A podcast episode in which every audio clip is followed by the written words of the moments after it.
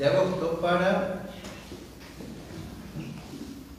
hablar sobre lo que era la segunda cara de la moneda. La segunda parte de lo que tocaba a la espiritualidad del Padre Pío en relación al amor a María Santísima. ¿Y por qué decimos así? No sé si todos pudieron estar presentes. Eh, si mal no recuerdo, fue, sí, en un momento del año antes de, de dar cabida más a los grupos de oración del Padre Pío, todavía no, pero les quise mm, hablar sobre lo que fue la presencia de María Santísima en la vida del Padre Pío.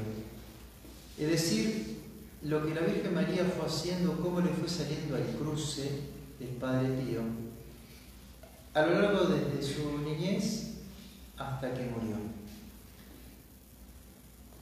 La segunda parte sería esta conferencia que para algunos que no pudieron estar en aquella otra, les voy a traer a colación algunos pasajes para ayudar, pero esto más bien sería la respuesta del alma del Padre Pío ante la presencia de la Virgen en su vida. El Padre Pío, como todos recordaremos, nació en un pueblito de Italia, en Pietrelcina, Pietrelcina, algunos autores sostienen, piedra pequeña, eso de hecho es una pequeña una elevación que hay como un montículo. El 25 de mayo de 1887, mes dedicado a la Virgen María, mes de mayo. A lo largo de su vida, él vivió siempre bajo una gran advocación de la Virgen. En Pietrachina, bajo la advocación de Nuestra Señora de los Ángeles, que se tiene tanta devoción allí. Pero cuando va a San Giovanni Rotondo y se pasa 50 años largos, va a estar bajo la advocación de Nuestra Señora de las Gracias. Siendo sacerdote con apenas dos años de ordenado, le va a escribir a su director espiritual, una carta en donde va a estar como la punta del meollo, va a estar el inicio por donde su director espiritual empezó a entender algo más en la vida de este santo religioso. Una carta fechada el 20 de mayo de 1912 Todavía no tenía dos años de ordenado.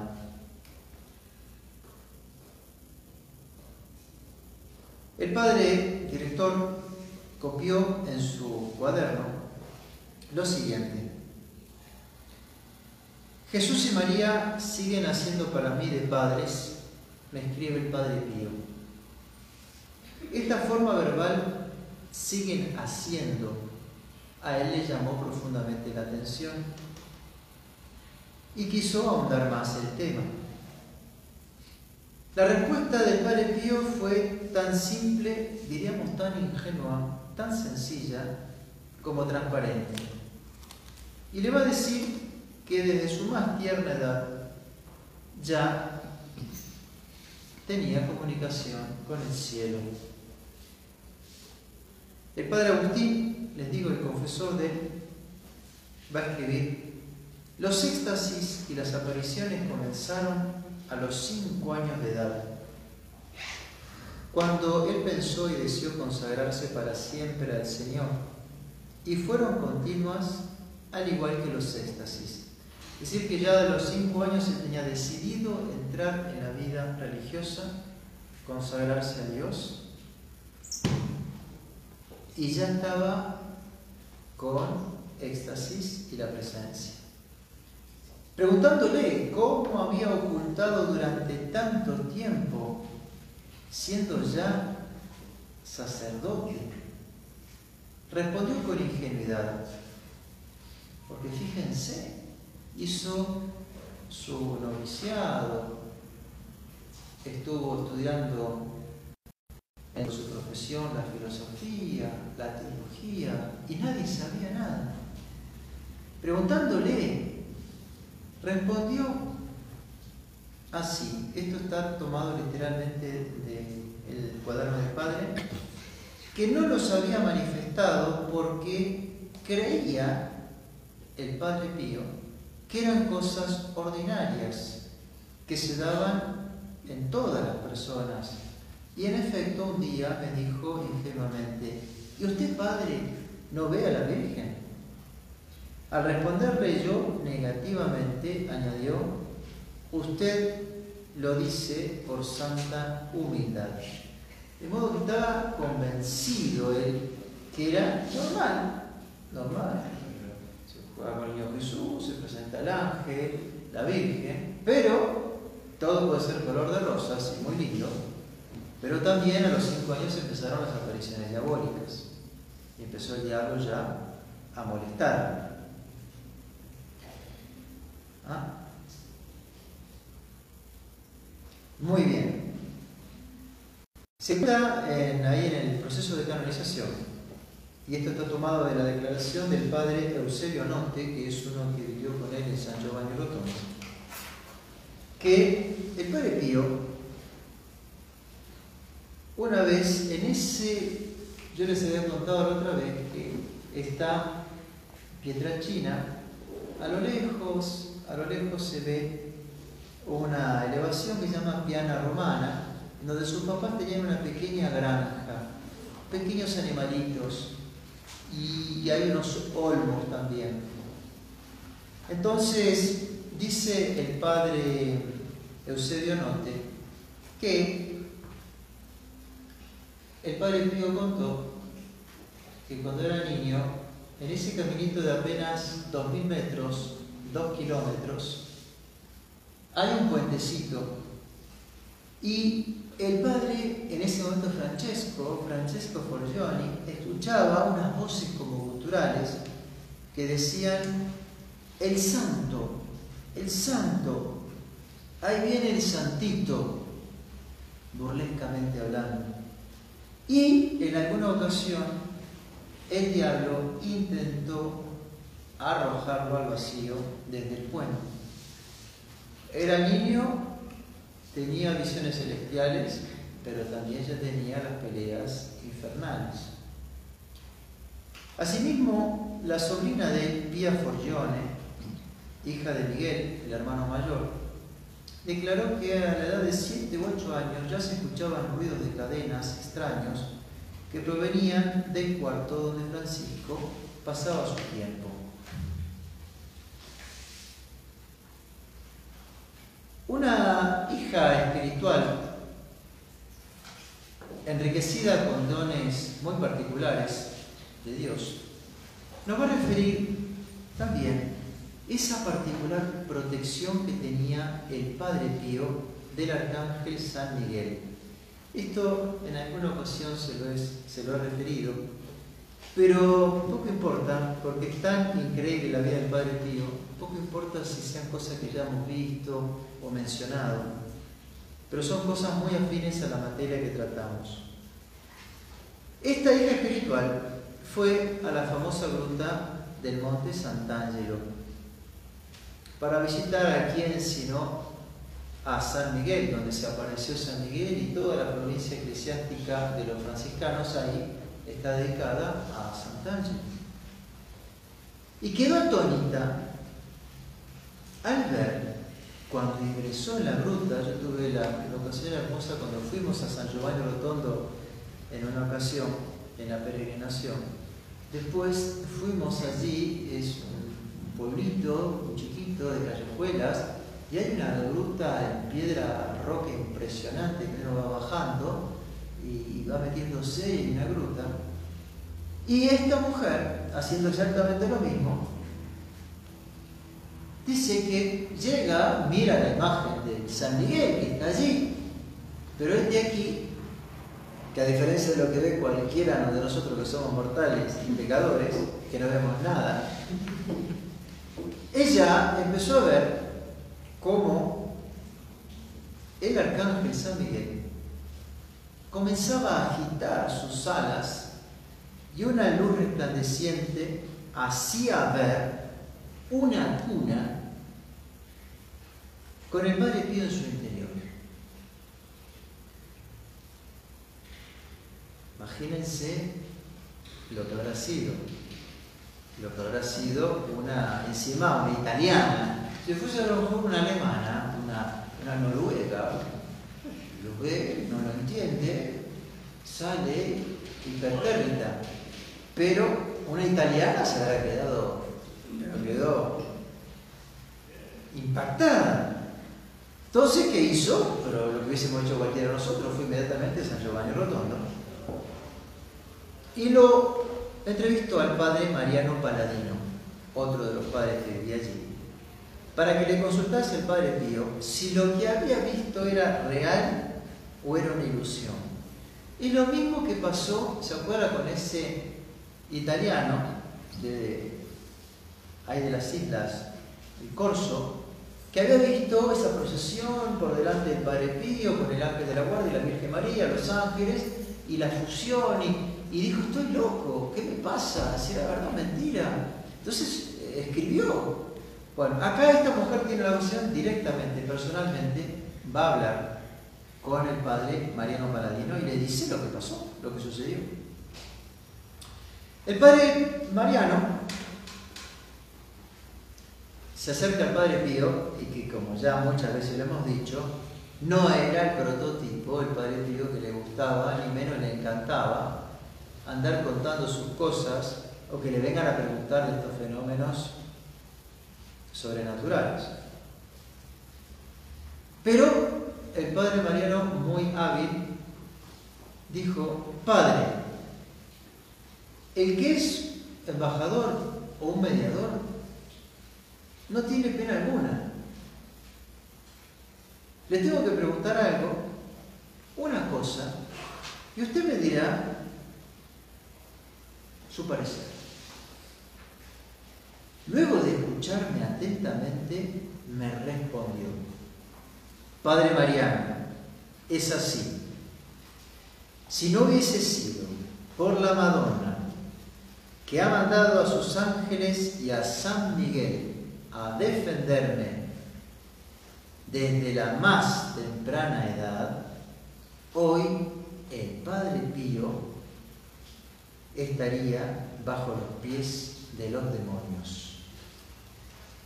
De ahí entonces ya con esto vamos viendo cómo él confiesa que de los cinco años se le apareció a la Virgen y ella confiesa como de la más temprana edad los demonios también pujaban por esta presa. El padre entra en el convento de Morcone con sus 15 años, edad mínima, el día de Epifanía, el día de Reyes, el 6 de enero de 1903. Y la noche anterior tuvo una visión de Jesús y de la Virgen que en toda su majestad lo animaron y le aseguraron la predilección por su alma para fortalecerlo. Y así decidirse a entregar todo. Con esa visión, que no la vamos a traer a colación, pero ustedes recordarán ese campo, esa pradera, y por un lado ve figuras oscuras, negras, feas, por otro lado ve un campo de gente de almas como angelicales, y ese famoso inmenso coloso que dice como un etíope que llegaba con su frente hasta las nubes, con quien tuvo que batallar. Y venciéndolo, él no queriendo pelear, pero venciéndolo, el guía, nuestro Señor la hace ver, con este vas a tener que batallar toda tu vida. Y tienes que batallar como valiente para recibir la corona que te Pues está en Morcone, recibe el hábito y el nombre de Pío. Y el año siguiente al año siguiente, siendo religioso, 17 años de edad, apenas año y medio de estar en la vida religiosa, pero ya estaba en unión mística con nuestro Señor, él va a tener a las 11 de la noche, recordarán, la primera bilocación en su vida y va a ser cuando la Virgen lo va a transportar a esa gran casa señorial donde una mujer da luz a una niña y un hombre se estaba muriendo y el padre y aparece en el medio y la Virgen le hace ver y le dice que esa niña es para la Virgen, pero él va a tener que cubrirla. Y el Padre Pío se mete en la habitación, aprovecha donde está el moribundo, sale y de los masones que estaban en la puerta cuidando esa casa antigua, que no dejaban entrar a nadie, se las ingenia el Padre Pío para hacerle ver, y este entra y dice, miren, que me impidan ver a un enfermo, allá ustedes, pero no me pueden impedir que bautice a una bebé recién nacida. Entra y el otro va y lo confiesa y le da los sacramentos. Y vuelve otra vez el Padre Pío al coro, 11 de la noche, y quedó descolocado. Era la primera bilocación que tenía él. Estaba con su cuerpo físico rezando, pero con su espíritu y viviendo las realidades en otro lugar. Llega la ordenación sacerdotal el 10 de agosto, muy poquito queda, de 1910, la fiesta de San Lorenzo. Era una capilla del Duomo, ¿no es cierto?, de lo que sería la Catedral del Benevento, que está apenas unos 20 kilómetros. Muy cerquita también pudimos ir a recorrerlo. Pero ni siquiera se ordenó sacerdote, la ordenación no fue en el altar mayor, sino en un altar de los laterales. Y apenas estaba su mamá, su papá estaba en América, sus hermanos, su hermano Miguel también, estaba su mamá y el gran párroco que lo cuidó y que tanto lo quería, Salvatore Panulo. Don Salvatore Panulo. Pues, ordenado sacerdote, ya empieza a ver el párroco, que ya lo tenía en altísima estima por la vida espiritual que traía, empieza a ver que sus misas duran mucho, que empezaba con éxtasis, entonces dijo, bueno, antes que se me arme un lío acá con los fieles, le dio la llave y rezaba la misa a puertas cerradas, que no era normal, porque no se podía estar a puertas cerradas haciendo la misa, pero así el Padre tenía la tranquilidad de poder rezar la misa sin gente. De esto el Padre va a decir, ante la pregunta de Eusebio Note, ¿usted padre rezaba la misa solo? Qué raro, ¿no? Porque es ley de la iglesia que no se puede rezar la misa sin al menos un acólito o sin una persona que conteste. Me extraña una persona tan virtuosa como usted que haya dado las leyes. Y el padre Pío, que se quedaba no callado, pero cuando se la ponían así, ¡pum! tiraba, dijo, no, no he estado nunca solo. La Virgen María me ha hecho siempre compañía en la Santa Misa. Como diciéndole, ¿qué otra pregunta más querés hacer? Nunca estuve solo. El otro, imagínense, ante esa respuesta se le acabaron las ganas de preguntar, y menos de ser el inquisidor.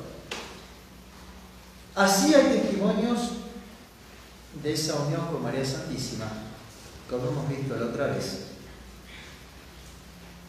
en donde el Padre recuerda que la Virgen María siempre está a su lado.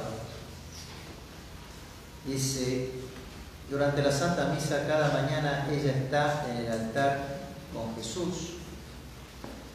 Nuestra Señora me acompaña todas las mañanas al altar con el seráfico Padre San Francisco para celebrar la misa y una hija espiritual que se llamaba Clonice o Clonice Morcaldi, gracias a quien tengo estos cabellos del Padre Pío, porque ella fue los que los tenía guardados, los Nietzsche Morcaldi,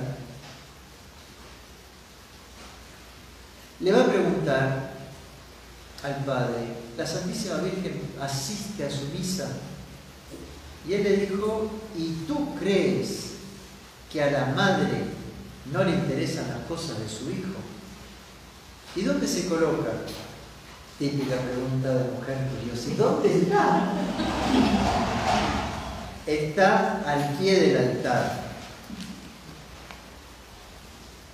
Después que se enteró que el Padre Pío revivía todo el Calvario, todo lo que Jesús sufrió en la pasión, esta hija espiritual volvió a preguntarle, y Padre, cuando Jesús dijo, mujer, he allá tu hijo, ¿usted qué dice? Respondió, a la Virgen le digo, aquí están tus hijos porque veo a todos mis hijos como en un espejo. Estas cosas, muy sintetizadas, son lo que nos van a dar a entender cómo la Virgen María, acompañándolo al Padre Pío, le permitió a él tener una intimidad tan grande con ella, diría sin temor ninguno a equivocarme, como muy pocos santos han tenido en la iglesia. Porque no es que los santos muchísimos han hablado cosas hermosísimas de la Virgen, han escrito cosas más bellas aún, por su fe, por, su, la teología. Pero el Padre Pío la veía, el Padre Pío con ella hablaba y se, y se manejaba en un diálogo de continuo. Cada día la tenía a la Virgen al lado. Esto va a generar una gran intimidad. Y es a donde queremos apuntar.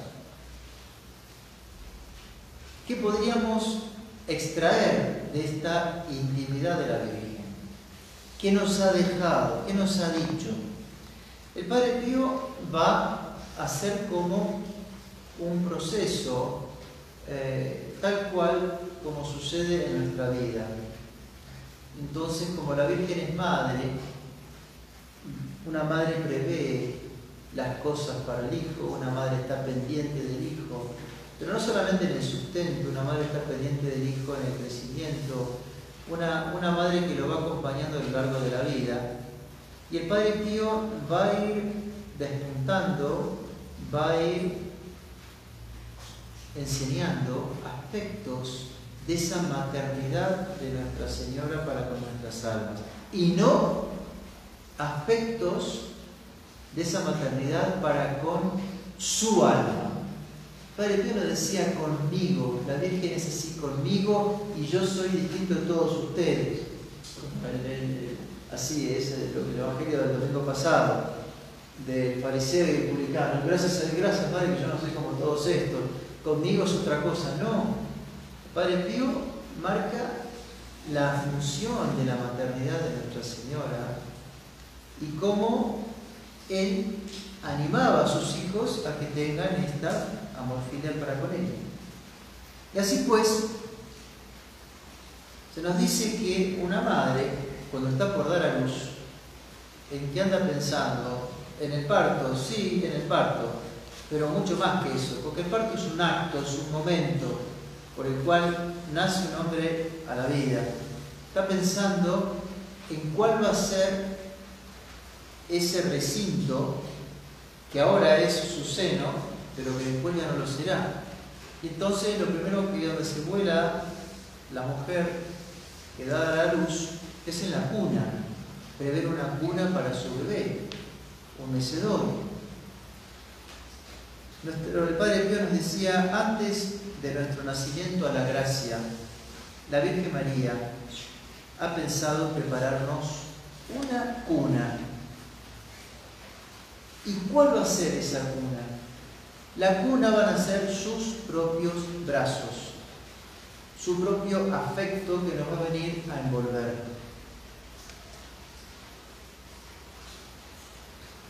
Una madre quiere ver a su hijo hecho hombre, que es una realidad. pero en la práctica siempre lo considera un niño. Fíjense si no. La madre de un presidente lo va a considerar al hijo como su hijo, que a lo mejor lo va a retar y le va a tratar como un niño, pero es el presidente, porque así son las madres. Y por otro lado, así somos los hijos respecto de nuestras madres. Y no se trata que estamos jugando a la niñez, sino que es un aspecto psicológico que queda inserto sobre todo en la madre por la maternidad. El padre nos va a decir que esto es una exigencia para ella y es una fortuna para nosotros. En una ocasión, al padre peregrino, hablando de esta misma realidad, en el orden sobrenatural le va a decir, te aseguro que por un lado es infinitamente más necesario y más útil para nosotros meternos como niños en sus manos. Por el otro, ella que se vuelve necesario para el Hijo, al punto de volverse incluso esclava de él. Es decir, la Virgen María del Chila Domini, y aquí la esclava del Señor, se vuelve, y aquí la esclava de los hijos de mi Hijo, que somos nosotros.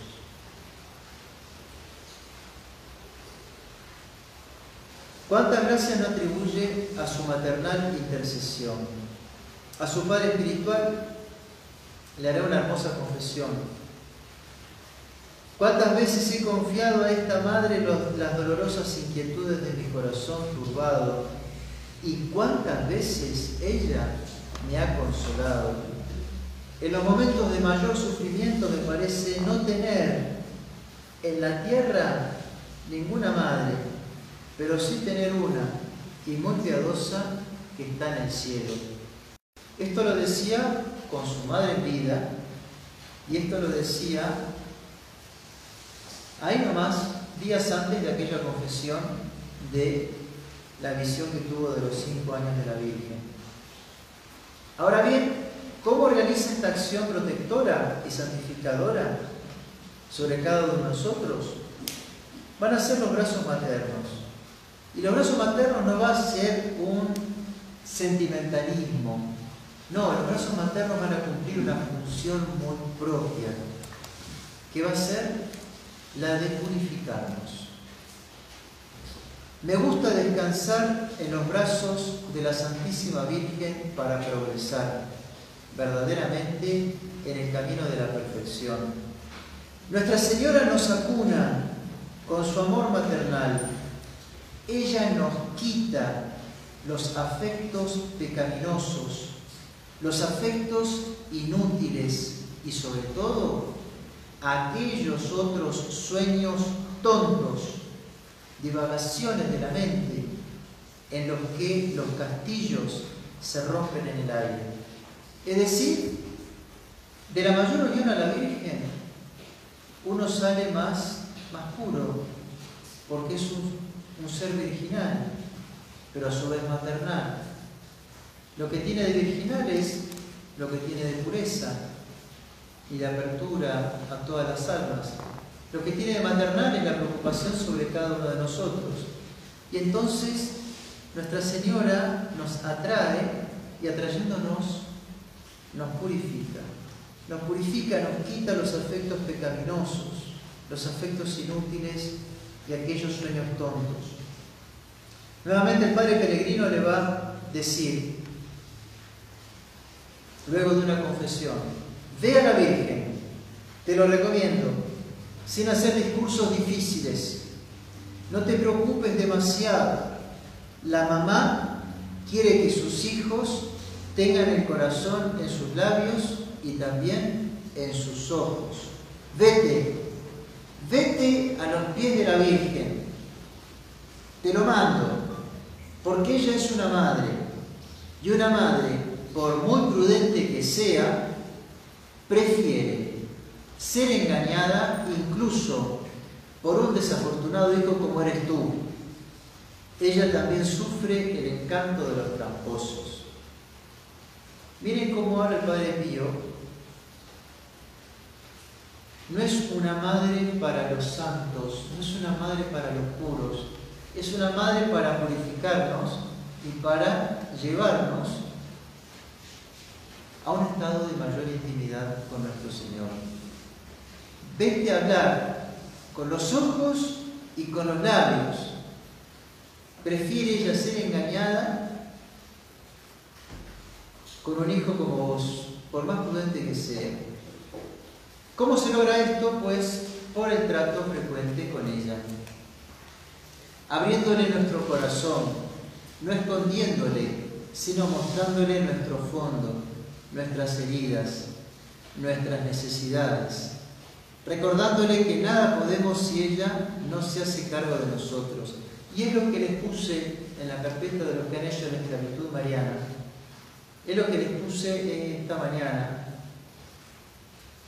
Ahí. Por la frecuencia del trato. Y la frecuencia del trato no es que hay que esperar a verla o a tener visiones porque entonces nos quedamos fritos. La frecuencia del trato es por jaculatorias, por diálogos, por buscar esa intimidad con ella a través de un movimiento continuo, frecuente, afectuoso, filial de nuestra alma con esa que es nuestra madre. A ella no le debemos esconder debajo de la cama, diríamos, nuestras caídas y nuestras dificultades, ya que si es así, ella deja ser y no actúa, y nosotros tampoco avanzamos en la vida interior sino seguiremos juntando desórdenes debajo de la manta. María Santísima es la omnipotencia suplicante, es decir, que su súplica es como omnipotente para el corazón de nuestro Señor. Pero diríamos, nuestro Señor tampoco quiere que nos mueva o que nos lleve como títeres, como marionetas. Nuestro Señor le dice a su madre, Madre, tenés pleno poder en mi corazón, yo te voy a conceder lo que me pidas, pero con una condición. ¿Cuál? Que ellos, al menos, primero, te lo pidan. Si te lo pidan, yo se los doy. Por eso es que necesitamos esa frecuencia y esa intimidad en el trato. Es nuestra madre, sí, desde el bautismo, sí, pero tenemos que ser hijos cálidos, filiales, recíprocos. Y esto lo tenemos que ir logrando con las calculatorias. Sin enojarnos, sin andar ahí cavilando al revés, volando siempre a la Virgen para mostrarle que sin ella no podemos hacer nada. Nuestra Señora dice Padre Pío que vive intercediendo por nosotros. Y para eso va a utilizar mentiras que son sacrosantos. Escandaloso, sí que Padre Pío dice que la Virgen miente. ¿Cómo va a mentir? Bueno, escuchemos. ¿Qué quiere decir el Padre Pío? con esa picardía, pero también con ese sentido agudo de lo esencial que utiliza de comparaciones o de palabras para llamar la atención. La Madonna, cuando quiere esconder nuestros defectos a los ojos de Dios, no debe recurrir en cierta manera a las mentiras. Te aseguro que ella, por nuestro amor, se vuelve la madre más mentirosa del universo y sus mentiras delante de Dios se vuelve la verdad más sacrosanta. ¿Y qué son estas mentiras? No son otra cosa que decirle continuamente a Dios que nosotros, incluso nuestras caídas, en más de una ocasión no está la mala voluntad y se queda con la intención si no puede salvar la acción. Y que aún está la caída, pero aboga por nuestra debilidad, por nuestra fragilidad porque sabe que somos hijos de Adán, pero que en el fondo no somos malos, que en el fondo no queremos ofender, pero ofendemos. Y de esa manera vive intercediendo ante nuestro Señor. La Madonna impone la paciencia al mismo Dios y cual madre ejemplar le hace cambiar su actitud de ser favorable a las cosas divinas y justas, lo lleva a ser favorable a la exigencia de los hombres y alguna vez incluso a los defectos de los hombres. Y eso es lo propio de la clemencia. La clemencia es un aspecto de la justicia. ¿Sí? ¿Y qué es la clemencia? La clemencia es esa virtud que inclina la voluntad del hombre a mitigar el justo castigo por algo, una falta cometida. Hay que castigar, sí. ¿Y cuál sería la ley? La ley y la vara, esta. Bueno, entonces, vamos a ver. Y ahí entra con la clemencia la misericordia, que lejos de quebrar la justicia, la aplica de una manera mucho más clemente. Dios es amor y justicia. Hoy se lo colocaba en la carpeta del Padre Pío por ser el Día de la Virgen. Dios es amor y justicia. La Virgen es, dice, solo amor. Más aún, la Virgen es el corazón de Dios hecho mamá. Así hablaba, así aconsejaba, así vivía el Padre Pío su relación con Nuestra Señora. Ese corazón de león inmenso, italiano, cálido, que desarmaba a los penitentes. En julio de 1916 todavía no tenían las estigmas a Josefina Morguera le va a escribir, acuérdate de que en el cielo tienes no solo un padre, sino también tienes una madre. Si nuestra miseria nos atemoriza, si nuestra ingratitud para con Dios nos asusta, si el recuerdo de nuestras culpas nos aleja de presentarnos ante Dios nuestro Padre, recurramos entonces a nuestra Madre María ella es para nosotros toda dulzura, toda misericordia, toda bondad, toda ternura. ¿Por qué? Porque es nuestra Madre. Subamos, subamos con ella hasta el trono de Dios y hagamos valer ante Él la maternidad de María. Insistamos en los momentos más difíciles de la lucha para que ella salve al hijo ingrato de su esclava de aquella que en el momento solemne de convertirse en la mano en la madre de Dios, hecho se llamó a sí mismo la esclava del Señor. Y concluía, esta madre, amantísima, sabrá también apoyar nuestras súplicas, hacer convincentes nuestros argumentos, transformar en gratos nuestros ruegos y hacernos experimentar que nuestra madre no es menos tierna ni tampoco es menos generosa en el cielo de lo que viene a su costa fue en el Calvario, en el momento el más solemne para ella, en el que engendró a todos los, a todos los hijos con su amor. María nuestra Madre, con ella no hay que esconderle nada, porque todo lo que escondamos es todo lo que nosotros no vamos a poder resolver. ¿Qué podemos hacer por nosotros? ¿Qué virtud podemos tener por nosotros? Si todo lo que hacemos lo hacemos mal, lo hacemos desprolijo, lo hacemos... Toda nuestra suficiencia viene de ella, porque nos tenemos que apoyar en ella para que ella sea la que actúe, la que ella nos empuje, la que ella nos ilumine, la que ella nos dé fuerza, pero no nosotros. Ya lo decía San Bernardo, María es la única razón de la esperanza. Mi esperanza no está puesta en los rosarios que yo recé, ni tampoco en la misa, ni en las confesiones, ni todo lo, no, no, en todo lo que yo hice, lamentablemente, todo viene entreverado. La razón de la esperanza es ella, es nuestra madre. es María.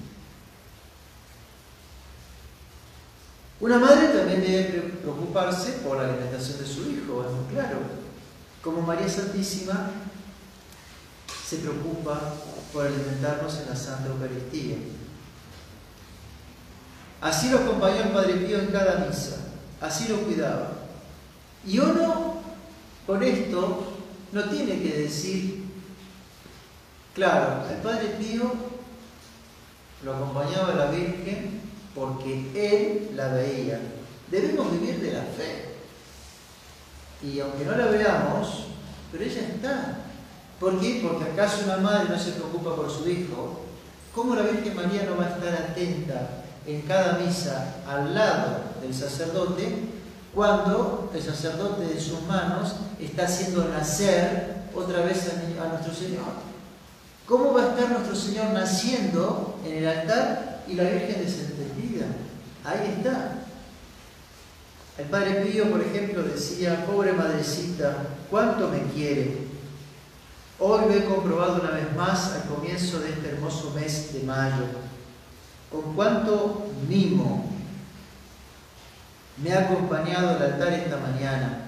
Me parecía que no tuviera ninguna otra cosa en que pensar sin llenarme plenamente el corazón de santos afectos. Así como tenía el Padre Pío estos santos afectos, terminaba la misa, terminaba una revelación y pasaba a las desolaciones y a las pruebas del Espíritu las más grandes. No pasaba ni flotaba todo el día en consuelos y toda la vida le era fácil. Al revés, las dudas existenciales en la que vivía el Padre Pío sobre si Dios estaba conforme o no con él y con lo que hacía. De los éxtasis pasaba a tener estas dudas y estas disyuntivas existenciales. ¿Se acuerdan aquello que hemos visto en la Eucaristía? No lo voy a tocar aquí, hemos dedicado una conferencia. San Luis María Guillón de Monforto, ¿saben? Que le pide a la Virgen, nos exhorta que invoquemos a la Virgen en el momento de la comunión para que si nuestro Señor tenga que decir, ah, tengo que entrar en el alma de este, por lo menos invocando a la Virgen decir, bueno, Madre, vos estás ahí y yo bajo por vos, que no es tan dramático, el Padre Pío va más allá, a mi modo de ver, y él va a decir, cuando hemos dicho que Jesús se ha puesto en nuestro corazón por la Madonna, qué maravilla es si Nuestra Señora nos considera sus hijos. Fíjense, la Virgen deposita a su Hijo en nuestra alma, qué maravilla es si ahora ella nos considera a nosotros sus hijos. Cuando deposita a Jesús en nuestro corazón, ella misma te da a ti el derecho de ser su hijo, tal y cual es Jesús. Entonces ella ya no tiene posibilidad de distinguirnos de él. Y una vez más reparemos, no está hablando esto es lo que pasa conmigo, esto es lo que sucede en mi alma privilegiada sacerdotal. No, esto es lo que sucede cada vez que comulgamos. Ella te da el derecho de ser su hijo, tal y cual es Jesús. Entonces no tiene la posibilidad de distinguirnos de él. Para lo cual habíamos destinado unos pasajes tan lindos explicando cómo este derecho de ser su hijo, no solamente adoptivo, sino en cierta manera, en cierta manera hijos, naturales, porque el cuerpo de su Hijo y su sangre entre nosotros nos inunda, nos transforma y ella no hace sino ver a su Hijo Jesús en nosotros, en nuestra alma. Entonces ya teniendo a su Hijo natural adentro de nuestro ser, o nosotros más bien, uniéndonos a su Hijo, nos toma como hijos naturales y entonces ya no nos puede distinguir. Esta es la enseñanza del Padre Pío que debemos renovar permanentemente, sobre todo cuando venimos a la Santa Misa y podemos comunicar. no era algo, insisto, no era algo para él, exclusivo, que uno dice a nosotros que ni migajas. No, es lo mismo. Es decir, en la comunión ocurre el mayor milagro a los ojos de ella. Cada uno de nosotros se vuelve semejante a su Hijo Jesús. Una verdadera fusión. Tema que hemos podido desarrollar en extenso la otra vez.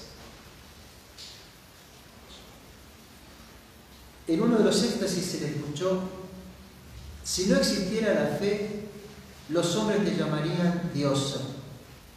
Tus ojos, madre, son más resplandecientes que el sol. Eres bella, madrecita, y yo me glorío de ello. Te amo, ayúdame.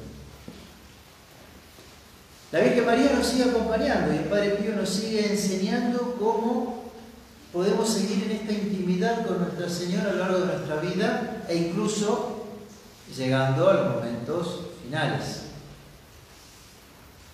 La severidad del Padre Pío no se contrastaba con su amor.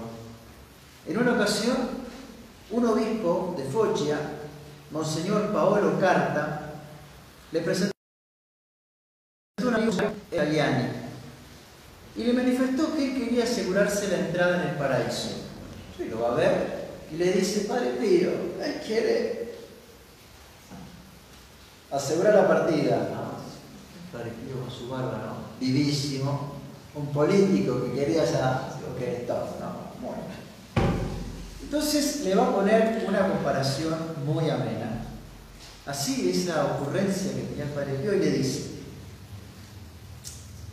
eh, aquí se necesita la Virgen María Aquí se necesita la Virgen María, pero otro sí, sí, qué bien, que sí. Pero agregó, un día nuestro Señor, dando un paseo por el cielo, vio ciertas caras extrañas, ¿eh? caras extrañas, y pidió explicaciones a San Pedro. ¿Cómo han conseguido, Pedro, estos estar aquí. Me parece que tú no vigilas bien las puertas. Pedro, muy disgustado, respondió, Señor, yo no puedo hacer nada. ¿Cómo?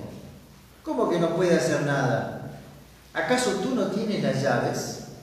Cumple con tu deber y estate más atento. Y se acabó. Algunos días después el Señor dio otra vuelta y vio dice Padre Pío, otros inquilinos de aspecto poco recomendable. Imagínense. Pedro, he visto algunas caras, se ve que no vigilas bien la entrada. Y Pedro le respondió, Señor, yo no puedo hacer nada. Y tal cual al espíritu y al temperamento de San Pedro, va a decir, y ni siquiera tú puedes hacer algo. ¿Qué? Le dice, tampoco yo. Esto es demasiado, atrevido. Y Pedro cerró la discusión. Tampoco tú, tu madre, tiene otra llave. Es tu madre la que los deja entrar. ante los temores que podemos tener respecto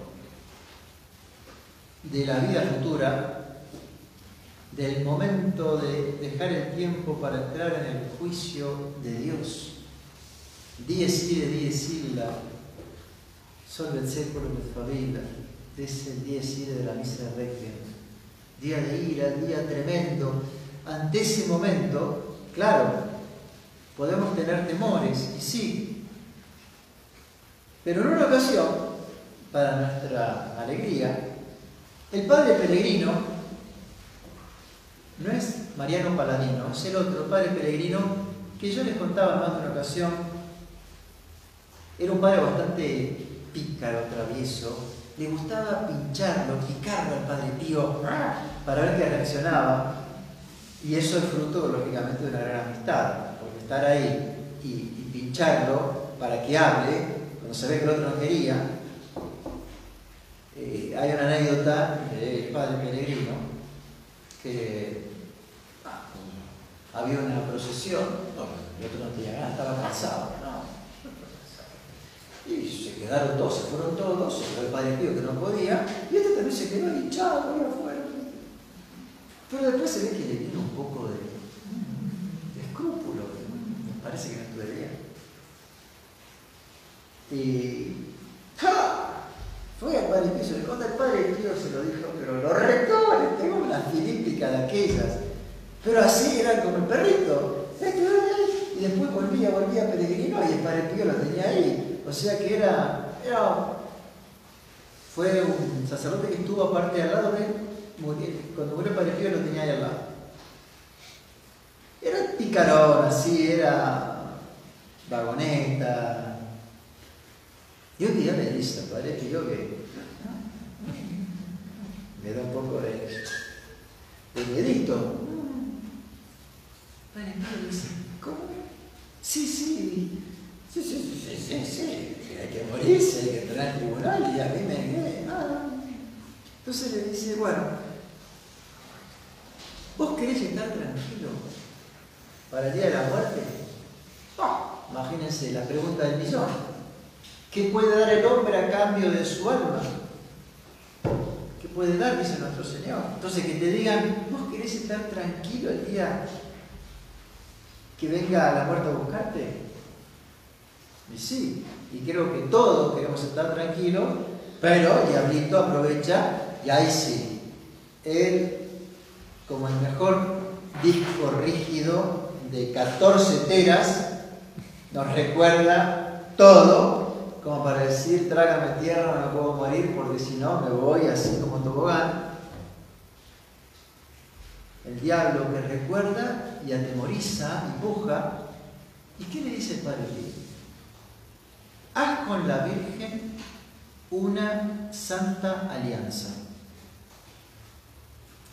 El día que te verás ante el tribunal de Dios, ella y solamente ella encontrará la manera para esconder a la justicia de Dios todo el mal que habrás hecho. Mientras que tú eso sí, desde ahora, desde este momento, ignora todo lo bueno que podrás hacer en tu vida para que no caiga esto en un comercio de sombrío interés. Y es lo que dice San Luis María y de Montfort. Entregarle a la Virgen ahora todo para que cuando el Señor nos venga a buscar, no poner la esperanza en esos rosarios que hice distraído como yo solo, por más que haya hecho 500 por día distraído, ni tampoco en ese acto de paciencia, en donde menos que paciencia, sí, pero paciencia de acá para allá, y de adentro me explotaba la cabeza y tenía que acuchillarlo, entonces la virtud, Dios mira y dice, Dios, más o menos se cayó, pero los ojos estaban hinchados, las venas, entonces, pero no dije nada. Sí, sí, pues yo me voy a apoyar en mis actos de virtud cualquiera fuera. Si me voy a apoyar en los rosarios que hice, en las comuniones, siempre todo lo nuestro, ¿en quién me tengo que apoyar? En ella. Y por eso San Luis María de Montfort, y el Padre Pío me lo está diciendo, es, hay que entregarle a la Virgen todo. De tal manera de decir, como Santa Teresita, yo voy a llegar al cielo con las manos vacías. ¿Significa que no tengo que hacer nada o que no hice nada? No. Significa que no puedo confiar en nada de lo que hago, sino que mi única confianza es la Virgen, porque le entrego a la Virgen todo, que ella se encargue con lo poco que pueda ordeñar de mí, alimentar a las almas más necesitadas, porque mi esperanza y mi confianza es ella. Y nada mío, nada de lo que haya podido hacer. Solamente ella encontrará la manera para esconder a la justicia de Dios todo el mal que habrás hecho. María es la única razón de nuestra esperanza, decía San Bernardo. El Padre Pío también reconoce que todo lo que hacía era empujado por la Virgen, encomendándose a la Virgen. Él decía, ella crea en mí un campo de acción y una atmósfera. Ella me da el oxígeno. Ella con sus perfumes. Yo me siento como un barquito a vela, empujado por la Madre Celestial. Aunque se haya perdido en alta mar, permanezco tranquilo. No sé decir cómo comienzo ni sé decir cómo concluyo los variados trabajos, pero no me siento inseguro porque soy dirigido espiritualmente por ella. Y fíjense si no, el hospital, alivio, eh, la casa del alivio de sufrimiento, el monstruo ese que, ¿con qué lo hizo? ¿Cómo lo hizo? Con las mil trabas. Se le inspiraba a la Virgen y comenzaba. Y en medio del fragor de los problemas, de las persecuciones, se mantenía tranquilo. ¿De dónde le viene la fuerza? Le pregunta el padre peregrino. De la Virgen. Es ella que me da una bebida especial que me hace sentir siempre fuerte y siempre listo. Y el padre entonces le dice, ¿y cuál es esa bebida? Sonriendo le responde, es la sed ardiente de destruir todo el mal y de tratar de obrar todo el bien. Ustedes recordarán como el Padre Pío tuvo dos persecuciones, sobre todo una muy clara, del 31 al 33, que lo encerraron, no podía hacer nada, y ah, inclusive la misa la rezaba enfrente de la celda de la número 5, enfrente, el cancellum, el oratorio. Tuve la gracia, el don de Dios, cuando fuimos a buscar el Vitor, el Padre fue tan bueno que nos permitió rezar la misa en el mismo altarcito de Padre Pío. No podía escribir a los penitentes, no podía confesar, no podía dialogar, estuvo encerrado. Y después, después, la persecución tremenda, a tal punto que le pusieron micrófonos en el confesionario, en el cuarto, un espanto. ¿Cómo hizo para estar calmo? Esto no lo digo y no me lo pregunto yo el mismo padre peregrino le preguntó cómo hacía para tener tanta fuerza y mantener tanta calma en un convento tan agitado durante tantos años. Se hablaba de que la noche iba a sacar el padre Pío y que ya tenían las cartas de los provinciales. Y los italianos, ¿se acordarán? Los italianos se enteraron, hicieron un rodeo, rodeaban el convento para que no lo sacaran de noche y llegó a venir el intendente de San Giovanni Rotondo para decir, yo no me hago responsable si alguno de los ciudadanos de San Giovanni Rotondo termina hasta con sangre con alguno de ustedes si quiere llegar para el pío. A ese nivel, ni el intendente se iba a hacer cargo de, no murió un monje, ¿por qué? Porque quiso sacar para el pío. Así, imagínense, era un hervidero, pensaban cómo lo iban a decir, lo iban a, disfrazar para sacarlo de noche, cómo, qué estrategias. Es, fue un horror. ¿Cómo hacía? ¿Cómo hacía? Él le respondió, agonizando todo el día, muriendo poco a poco, sin ninguna razón plausible, pero siempre estoy en los brazos y bajo la mirada de la Madre Celeste. Siempre bajo la intimidad, los corazones unidos con la Virgen. Para terminar ya la charla, nos quedamos con el testamento del Padre Pío,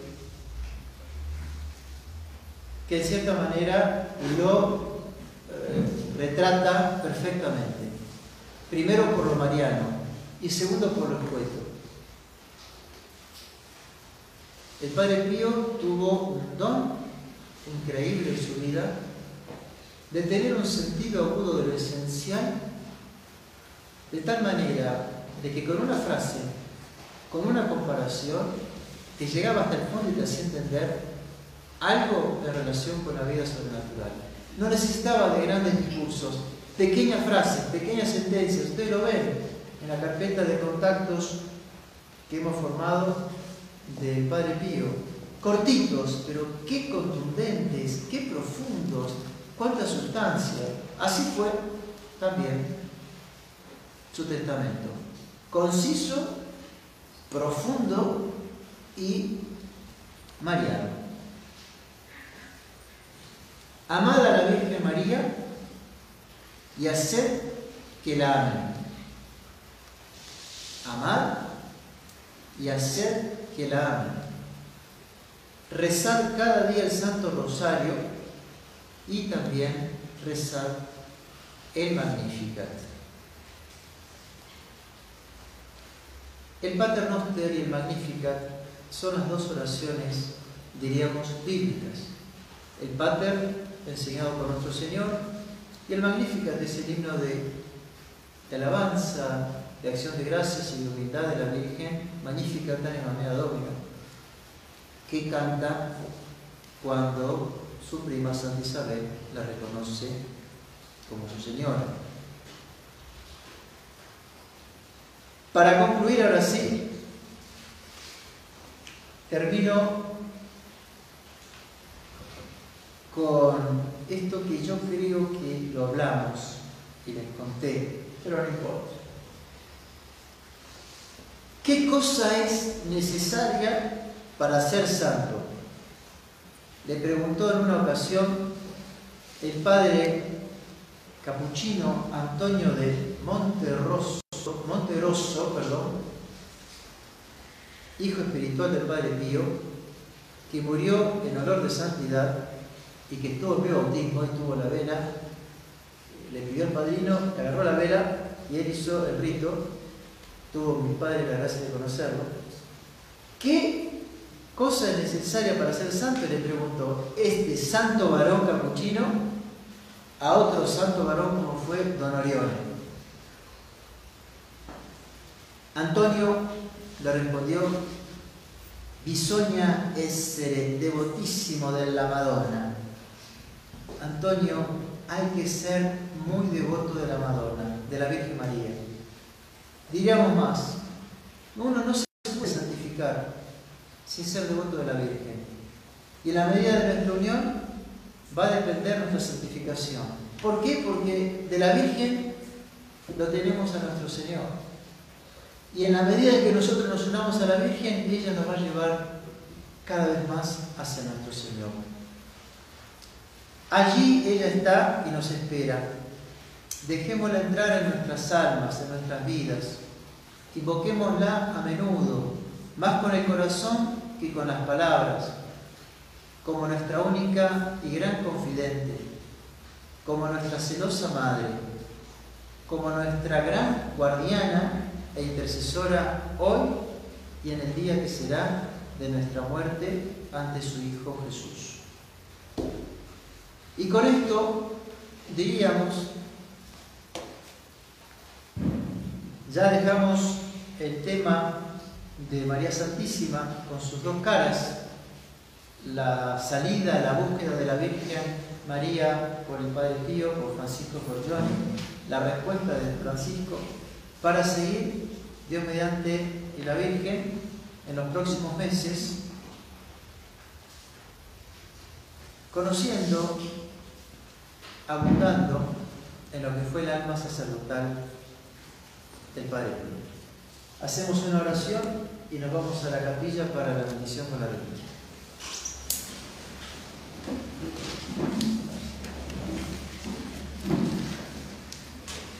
Gloria al Padre, al Hijo y al Espíritu Santo. principio, ahora y siempre, por los siglos de los siglos. Amén. De Gracias. Ruega por nosotros. Padre China. Ruega por nosotros. Padre, Espíritu Santo. Amén.